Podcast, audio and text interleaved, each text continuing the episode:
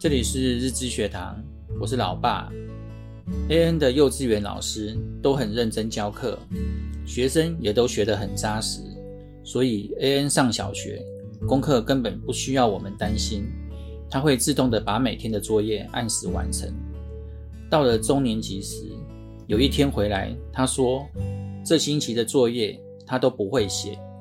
原来老师改变了交办作业的方式。把这一星期要完成的作业一次抄在联络簿，只要在下星期一完成就可以了，让他们可以自己安排写作业的时间。我问 AN 这样有什么问题？他说以前老师把每天的作业安排好，他只要照着完成就好了。这次他不知道该一次把数学全部写完，还是要分次写完，还有国语及自然也是同样的问题。所以他不知道从哪里开始做起。我跟妈妈讨论后，发现问题所在。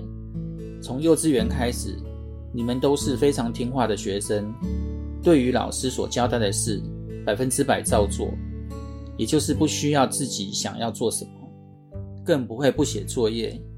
于是你们都被听话的框架框住了。多年下来，已经习惯听话照做，根本不用自己思考该做什么。所以，一旦要你们自己安排自己的事，你们就慌了，不知道自己该做什么。于是，我们就借由这次的机会，教你们时间管理的基本概念。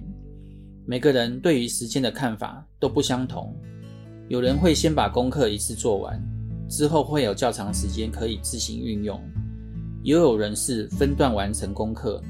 无论你用什么方式安排，都没有对或错。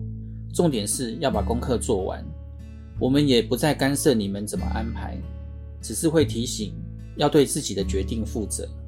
现在 AN 是个斜杠工作者，他能把各项工作安排好，也给自己较多的自由时间。希望对你们有帮助，我们下回见，拜拜。